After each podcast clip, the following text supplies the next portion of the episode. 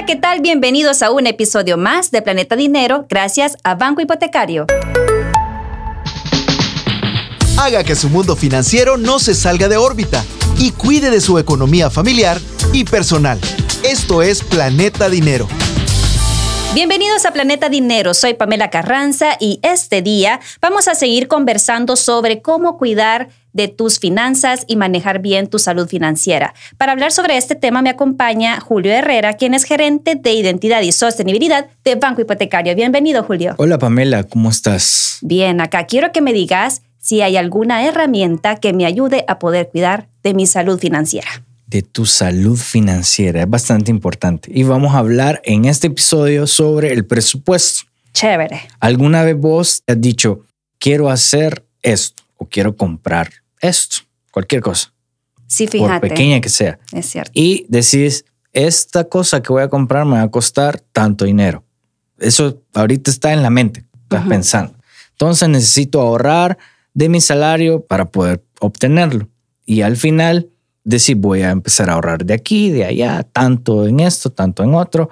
Y al final vas a tener lo suficiente para poder comprar lo que vos querés. ¿Te ha pasado? Fíjate que sí me ha pasado y es más, tenés mucha razón, porque a veces se queda solamente en la mente. O sea, es decir, digo, ah, voy a reducir mis gastos aquí y voy a invertir aquí, pero no lo llevo ni anotado, ni, ni nada. Entonces... Ese ejercicio que haces en la mente con regularidad se llama presupuesto, solo que no de una forma tan detallada.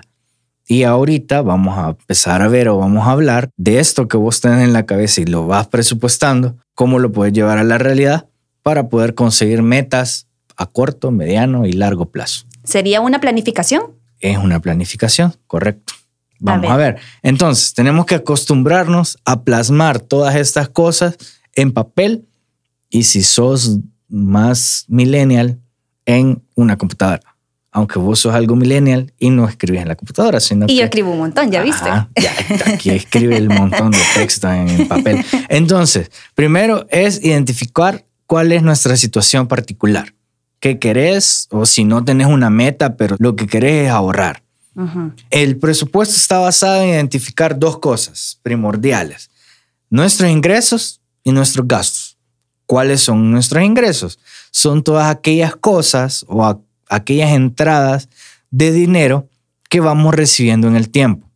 Puede ser nuestro salario o cualquier otro tipo de ingreso. Si yo vendo mi celular o yo tenía dos celulares, ahora voy a vender uno de los dos que tengo, eso es un ingreso cualquier cosa y hay que ir anotándolo. Por muy pequeño que sea el ingreso, hay que anotarlo. ¿Por qué? Porque eso me refleja las cosas. Regularmente cuando no lo veo reflejado, a mí se me olvida que ingresaron 5 dólares y me gasto 7. Entonces no tiene sentido. De ahí, el gasto es todo lo opuesto al ingreso. Son aquellas salidas de dinero que nosotros vamos teniendo. Y de estos gastos hay dos tipos de gastos. Primero está el gasto fijo, que son, por ejemplo, mensualmente yo tengo que pagar la luz, el agua, algún préstamo que yo tengo, tengo que pagar la casa, puede ser el alquiler o puede ser ya la cuota mensual de mi propia casa. Esos son gastos fijos, nunca se van a quitar, siempre los tengo que pagar. Si yo pago internet, tengo que pagar el internet, también es un gasto fijo. De ahí están los gastos variables. ¿Cuáles son los gastos variables? Puede ser yo este mes quise comprarme una camisa. Entonces, esto es un gasto variable, porque no lo vas comprando mensualmente, sino que de vez en cuando vas comprándolo. Yo este mes me fui a comer porque estaba cumpliendo años un amigo, me fui a comer en un restaurante. O le fui a comprar un regalito. Le fui a comprar un regalito. Esto es un gasto variable, porque no es una cosa que vas haciéndolo constantemente. Entonces, la diferencia es algo que tenés fijo y algo que no tenés constantemente gasto fijo y gasto variable. Hay que ir anotando todas estas cosas. Un consejo que ya te lo he venido repitiendo es no hay ingreso o no hay gasto tan pequeño que no valga la pena poner en el presupuesto. Todito hay que anotarlo. Todito, aunque hayas comprado un chicle de 15 centavos, lo tenés que anotar porque ha sido un gasto. O Sigue de nuevo con el ejemplo. Si yo vendo algo que yo tenía y ya no lo estoy usando, eso es un ingreso. No lo tenía antes, ahora ingresó esto a mi presupuesto. Entonces hay que hacer esto. Todos los ingresos y todos los gastos tienen un impacto en mi economía. Todo lo que yo perciba o todo lo que yo saque tiene un impacto en la economía y no tenemos que perderlo de vista porque esa es la clave para hacer bien mi presupuesto. Julio, me parece genial esto que acabas de mencionar, porque así como tengo mis gastos fijos y mis gastos variables, también puedo tener mis ingresos fijos y mis ingresos variables. Te has sacado un 10 en este examen. Sí, por ejemplo, si yo percibo mensualmente mi salario, yo tengo un salario que fijo. Ese no me lo van a quitar ni me van a agregar más quisiera que me agregaran, pero no me agregan. Sería chivísimo. Sería bien chivo. Entonces, esto es un, un ingreso fijo y el ingreso variable es cualquier venta que vos vayas haciendo o de repente tu hermano o tu papá o algún tío quiso mandarte 20 pesos. La famosa remesa. La famosa remesa. Entonces, eso es un ingreso que no lo vas a tener regularmente. Sería chivo también tenerlo, pero no. Entonces, esas son cosas también ingresos fijos e ingresos variables. ¿Cómo puedo hacer también para regularme o para controlar la importancia de mi presupuesto al momento de hacer, por ejemplo, compras un poco más grandes en el hogar como el supermercado? Puede ser un gasto fijo, pero puede variar en cuánto voy gastando mensualmente. porque regularmente yo no tengo cuánto gastar. Me puedo poner una meta fija. Yo no quiero gastar más de 80 dólares. Para este mes no quiero gastar más de esto. Entonces, ¿qué haces para esto? También anotas una lista, la famosa lista de compras, de qué voy a ir a comprar en el supermercado, porque así también no me excedo. Por ejemplo, yo no puedo ir a comprar sin una lista. ¿Por qué? Porque yo voy de pasillo en pasillo, así voy, en zigzag y ahí voy metiendo. Entonces no me controlo, yo no tengo autocontrol a veces en compras. Entonces, esto es bien contradictorio, pues le estoy diciendo que, pero no, este es consejo para mí. Entonces, tenés que llevar una lista y saber qué vas a ir a comprar. Así vos no te excedes en el gasto que vas a ir a hacer al súper. Claro, y también otro super tip, me imagino, puede ser el ver las ofertas antes y hacer en tu misma listita, ah, esta oferta sí me conviene, esta sí la voy a comprar. Exacto, ese es otro tip súper chivo que puedes ocupar. Ver qué ofertas hay en el súper, qué días hay en el súper o a veces con las tarjetas hay oferta de supermercado, hay un 15%, un 20% de descuento en compras de súper. Y si te lo dejan abierto, mucho mejor. Entonces, ahí puedes aprovechar a ir a hacer, pero siempre teniendo tu lista, porque si no te vas a exceder en compras de cosas que no son necesarias, que vos lo ves necesario en el momento, pero en realidad no lo son. Excelente. Y que igual a veces hay compras que también pueden ser variables, como decíamos, ¿verdad? Por ejemplo, eh, los, los artículos de cuidado personal no es algo que compres todos los días o todas las semanas, sino que eventualmente se va este, comprando. Entonces, ya cuando los compras, tu gasto en el súper tiende a ser más elevado al que usualmente compras en la semana, por ejemplo. Sí, por ejemplo, eh, hay ciertas cosas de uso personal que a veces vienen en oferta, dos o tres por, por dos, dos por uno. Entonces hay que aprovechar esas porque vas a tener más tiempo, ciertas cosas, y te va a durar más. Entonces no, gastas esos 7, 8 dólares que has gastado en ese momento. Entonces te ahorras esos dinero en la próxima compra. igual me ayuda a cuidar de mis finanzas y mi presupuesto. Exacto. Esa es la idea de la salud financiera. Excelente. ¿Cómo saber si estoy por tomar la mejor decisión al momento de hacer alguna inversión o alguna compra? vos sabes que estás tomando una buena decisión porque al tener reflejado tu presupuesto, tus ingresos y tus gastos, vos sabes cuánto tenés fijo. Yo dispongo de 30 dólares para el resto del mes. Faltan 10 días. Ah, puedo gastar tanto. Entonces vos sabés con eso. Cuando solo lo tenés en la mente, a vos se te olvida cuánto tenés y empezás a gastar a lo loco y a los dos días ya no tenés nada. Me ha pasado. Entonces, sí funciona. Entonces, hay que hacer eso. Por ejemplo, ¿qué pasa si se me arruina el carro? De repente se me arruina, porque los carros sienten también cuando uno ya no tiene dinero y es cuando se arruina. Hay que llevarlo al taller y esto es un gasto imprevisto. Otro tipo de gasto que también es posible que nos vaya sucediendo. Entonces hay que tener también pensado en este tipo de gastos imprevistos. O te enfermas. Es cierto. De repente. Y tenés que ir a gastar por medicina. Entonces son gastos imprevistos que uno no sabe, yo me, ah, tengo pensado que me voy a enfermar dentro de dos días porque voy a tener dinero. No. Entonces hay que tener cierto dinero para este tipo de imprevistos. Podemos decir entonces que de alguna forma el presupuesto se convierte como en una radiografía palpable de cómo estoy manejando mis finanzas y de cómo puedo también ir midiendo mis futuras inversiones o gastos. Sí, y hay que tener en cuenta algo muy importante. Este presupuesto es acorde a la realidad de cada uno.